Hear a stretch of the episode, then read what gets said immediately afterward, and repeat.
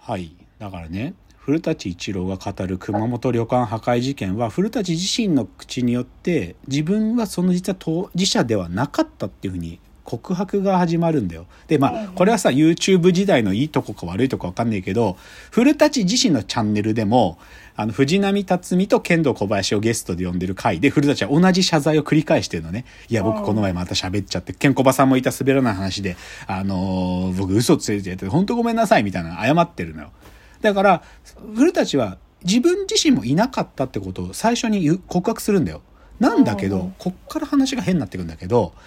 でももうね、この熊本旅館破壊事件って一体何だったのかっていう、こう、大きいムーブメントが起き始めてるから、あのね、トースポチャンネルとね、あの、その、新日側の当事者といていた、もう黒のカリスマ、蝶野正宏のこの二人、両組が一緒に検証を始めるの。熊本旅館破壊事件って何だったのか旅館のレイアウトはこうでとか、座席の配置はこうでとか言って、長野が当時の記憶をたどりながら書いていくわけ。で、ここに猪木さんが座ってて、坂口さんこの辺座っててみたいなことを長野が検証していくんだよ。で、だから本当になんか床柱に、なんかそのドロップキックはやれる床柱があったのかとか、そういうことを検証していくの。ゲロはどこで吐かれたのかとか。で、で、中に、トースポのベテラン記者が出てくるんだよ、そこで。はい、で、トースポのベテラン記者っていうのは、当時からその日本、新日本プロレス版の記者なんかずっと帯同してて、で、実はその人もその熊本旅館破壊事件の現場にいた人なの。だからその人と一緒にその当時の記憶を振り返ってくんだけど、そこでな、なんと、トースポのベテラン記者が、いや、古舘さんもいましたよって話するわけよ。古舘さんもいたんだと。テレビクルーの席も確かにあって、こうだったんだっていうわけ。だから、トースポと長野の検証によって、今度は古舘いたって話になるのよ。だから、いよいよもう、だったら、本当に真相究明しなきゃっつんで、今度、長野正宏チャンネルに、古舘がゲストで来た時にね、こまあ、これ YouTube のタイトルが、長野正宏、古舘一郎、熊本旅館破壊事件真相究明パート2、蝶の驚愕、古舘がトースポを完全否定、つって 古舘さんに呼んで、いや、古舘さん、トースポの代々記者が、古舘さんいたって言ってますよって言ったら、いやー、ちょっと僕さ、やっぱりいなかったんだよ、みたいな。なんかもうね、もう、だからこれ、冒頭のプチカシマさんの、あの、東京ポド局の論、話せば話すほど分からなくなること論っつうのは、もうね、はいはい、この熊本旅館破壊事件ってものの、なんかもう、はっきり言って、な、何が本当で、何が嘘で、もう分かんないわけ。で、ぶっちゃけね、これ、本当にこの今僕が言っただけでも前田明、長野正宏、トースポ、で、古舘一郎、うん、まあ、他にも藤波辰巳とかいろいろいるけど、それ以外にも、実はもうプロレスラーたくさん YouTube チャンネル持ってるから、うん、船木が喋り、武藤が喋り、藤原義之が喋り、で、全く関係ない勝俣国和が前田明をもう一回呼んで証言させるみたいなことも起きてて、もう山ほど証言出てるのも。で、それぞれちょっとずつ違うのよ、マジで。で、ぶっちゃけね、もうこの、なんていうか、エピソードの最もなんていうか、象徴的なことって、これ本当1987年の当時、誰がこれの話し始めたかっていう、本当に最古の証言者って言われてるのは、橋本真也っていう選手だったの。橋本真也はもうご病気で亡くなっちゃってるんだけど、で、橋本真也がこの熊本旅館事件の話を最初に始めたのに、橋本真也自身も現場にいなかったんだよ。だから、最古の証言者ですら現場にいなかったっていう、まあ、この時点でもこの、なんか、この話がさ、なんかはっきり言えば、なんかもう雲つかむような話なんだよ。でね、で、実はでもこれが、最後どういう結末で終わるか、この熊本旅館破壊事件についての究明みたいなのの、この大きいムーブメントが、どう着地するかっていうのが最後なんですけどね。これがね、文春、あの文春ですよ。文春オンラインがね、マジの検証をやっちゃうんですよ。で、はっきり言って何しちゃったかっつうと、その当時の旅館の経営されてたおかみさんのご夫婦、ご夫妻に話聞き入っちゃったんだよ。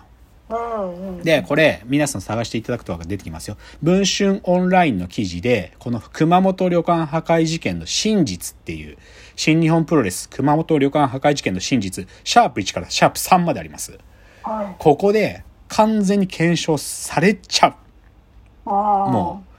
まあ、ちょっとね、じゃあそのき、シャープ1の記事のタイトル読むと、古舘一郎も橋本真也も現場にはいなかった。プロレス界伝説の大乱闘、旅館破壊事件の嘘と34年目の真実。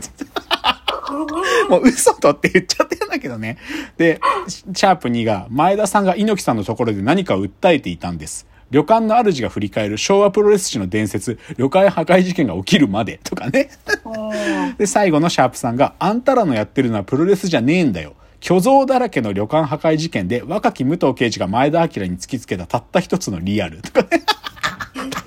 たった一つのリアルじゃねえよとか思ったけど、こむちゃくちゃなの、マジで。まあね、これね。で、まあちょっとね、ほ本当のこと知りたければ、本当のことっつうか、えーこれまあ、これが本当のことなのかなと僕は思うんだけど、例えば、さっきの、おかみさんにね、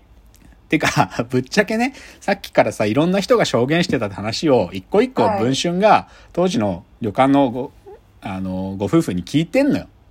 本当に、床柱にドロップキック折れたんですかって聞くわけ。いや、そもそもそんな床柱なんかなかったですとかね。その、ゲロが階段伝いで落ちてったんですか？とか、いや、あの、トイレで、トイレの洗面台のとこで、あの、測れる方がいて、そこが、その、詰まったりはしましたけど、なんか階段を降りるとかなかったですよ、とか。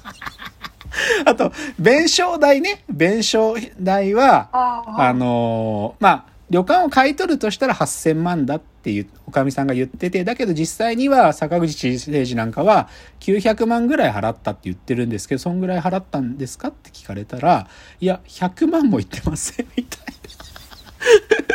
見積もり出してもらったら、なんか100万もいかなくて。で、こんな少なくていいんですかって新日側が言ってきて、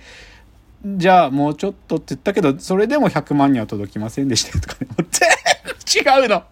もう全部違う。はっきり言って。で、なんだけど、でね、じゃあ、東京ポッド許可局の、ま、あの、プチカシマさんは、でこはいこの話の顛末を、顛末っていうか、僕が今裏取りしたものをかいつまんで喋ってるわけ。うん。その、この事件が起き、で、後々に証言者たちが語ることは、もう誰が言ってることが、もう話せば話すほど分かんなくなってくる。はい。で、だけど最後文春がこういうふうになんか調査報道みたいなことしたと。で、正直これがいいことだったのかどうか分かんないっつうのが牧田さんの主張。うん。なんか、はっきり言って、なんかそのプロレスの武勇伝ってさ、武勇伝として楽しみはいいじゃん。なんか、そのさ、事実警察たちがさ、本当に古舘はいたの。で、これ古舘さんが悪いんだと思うんだけど。いや、まあ、もう一度光を当てたという意味での功績はあるけど、古舘さんが言ってたことが、古舘が本当に現場にいたのかどうかなんて、僕どっちだっていいよ、はっきり言って。逆にい、いな、いたい、いたのかいなかったのかみたいなことをさ、みんなが違う、いや、いたよ、いなかったよとか言ってる方が面白いよ。うん。で、旅館の女将に古舘がいたかどうか、ここはね、はっきり検証できてない。旅館の女将は把握してないから、そこまで。あだけど、でも別にそんなどっちでもいいわけ、はっきり言って。つまりね、あの、これ、鹿島さんも言ってることだけど、これってさ、ある種事実から作られた話だからドキュメンタリ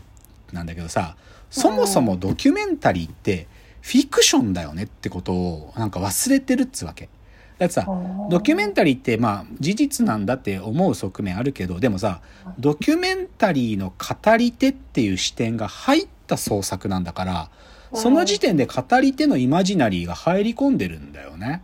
だからドキュメンタリーってフィクションでありファンタジーなんだよ、ある種。それをさ、なんか、なんかわかんない事実警察みたいな奴らがさ、検証するなんつうのはさ、ちょっと無粋なことでね、はっきり言って。それをやっちゃってんのが、この新日本プロレスの熊本旅館破壊事件なんですよ。うん。で、別にね、これ、しょうがないよ、もうこここまで来たら。なんか、もう、なんか誰がいい、誰が悪いとかいう話とも違くて、でもさ、あなんかさ、この、はっきり言って、は話せば話すほど訳がわからなくなることぐらいのところだったら、もうそれだけで僕楽しめてたよ、多分。あ。ああ。もうだって正直言うと、鹿島さんがこの話してから YouTube で検索して、それぞれの証言見てったんだけど、もう何なのマジでこの、この、しこの事件ってマジ何って感じなの。うんでも本当にレスラーたちのむちゃくちゃなね、蛮行を、それぞれのレスラーが、いやでも俺は止めようとしたとかね。なんか、なんか、ただ自分が言ってることはさも自分の正しい見てきたものだみたいな喋るね。その、なんか揺れ動きの様がむちゃくちゃ面白いのに、なんかこの文春がさ、なんかこんなさ、文春オンラインが、まあそれでもまあ、でもね、実はこの文春に再反論とかも起きてんだよ。蝶野、蝶野は、蝶野とトースポチャンネルは、あの、これに対しての検証をやりきるという姿勢だから、文春に再反論という動画すら上がるんだけどでもなんかもう、真相究明みたいなのがバカバカしいことなのに、そのバカバカしいことにマジになっちゃった奴らがいるっつうのが論点ですよ、今日の話。あだからね、プチカシマさんが言うのは、はっきり言ってね、情報の楽しみ方っていうものを、なんか、どうしたって情報ってのはさ、なんかさ、すぐ取るべき、取っちゃう態度って、真実は一つみたいな考え方しちゃうんだよね。ジャーナリスティックに考えると。報道的に考えると。でも、あ真実は一つじゃねえってことを鹿島さんが言うの。うんだって、これね、ちょっと別の許可局の回でも喋ってるけど、例えばね、新聞っていうメディアでもさ、例えば、スポーツ報知っていうのと、は関西にあるデイリースポーツっていうのは全く違うわけ、書いてることが。だって、スポーツは報知ってのは巨人を応援する新聞なんだよ。で、デイリースポーツの阪神を応援する新聞なのねだから、同じ阪神巨人戦のことを伝えても、片方が言ってることと片方が言ってることも全然180度違うわけよ。うんで、そういうもんなのよ、情報っつうのは。真実一個じゃないんだから。見方によって違うんだから。ってことをまあ言ってるわけでね、あこーの熊本旅会事件はさ最たる例。もうちょっとこの話補足しますね。ちょっと次のチャプターです。